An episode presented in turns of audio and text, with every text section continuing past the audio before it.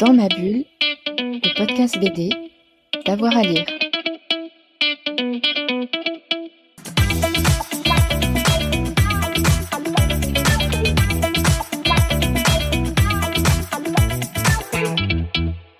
Bonjour, alors aujourd'hui j'avais envie de parler d'une petite curiosité que j'ai découvert dans les bacs de mon libraire, Warhammer 40 000. Euh, déjà moi je suis un inconditionnel de ce jeu de, de, plateau. J'ai toujours, je passe des heures et des heures devant les magasins dédiés à regarder toutes les figurines. J'avoue que j'en ai un exemplaire sur mon bureau, donc je suis vraiment un inconditionnel de, ces petites statuettes et de l'histoire qu'elles racontent, du jeu, enfin de la qualité. Je trouve ça absolument incroyable.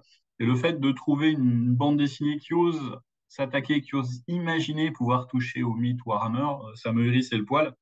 J'ai quand même fait l'effort d'ouvrir ce livre et, de le regarder. Alors, dans un premier temps, j'étais assez critique sur le dessin, que je ne trouvais pas, pas très, très intéressant. J'étais assez critique aussi sur l'histoire, je le trouvais un peu caricatural. Mais j'ai poursuivi ma lecture et j'avoue que je me suis fait attraper. Voilà. Je me suis fait attraper et, euh, et, donc on retrouve le dessin un petit peu typique des Mexicains, qui est un, un, dessin un peu naïf, qui me semblait pas du tout adapté. C'est le dessin de Guillermo Ortoga et Ravar Tagliaga, avec l'accent. Et euh, ça me semblait voilà, un dessin un peu naïf pour une histoire qui doit être dure, euh, qui est une histoire d'homme.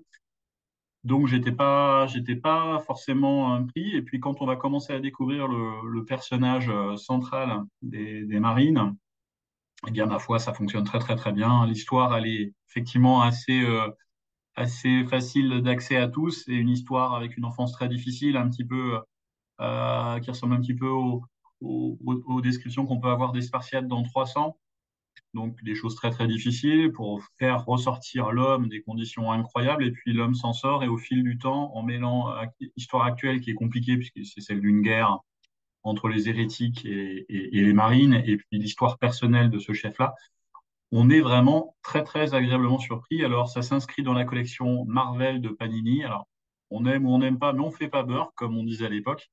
Et c'est très efficace, c'est très bien fichu et on a très très envie de découvrir la suite.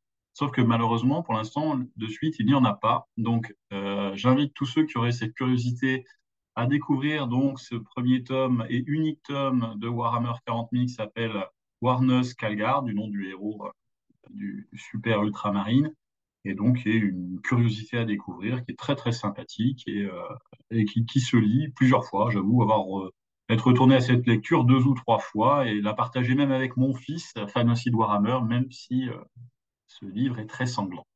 Dans ma bulle, le podcast BD, d'avoir à lire.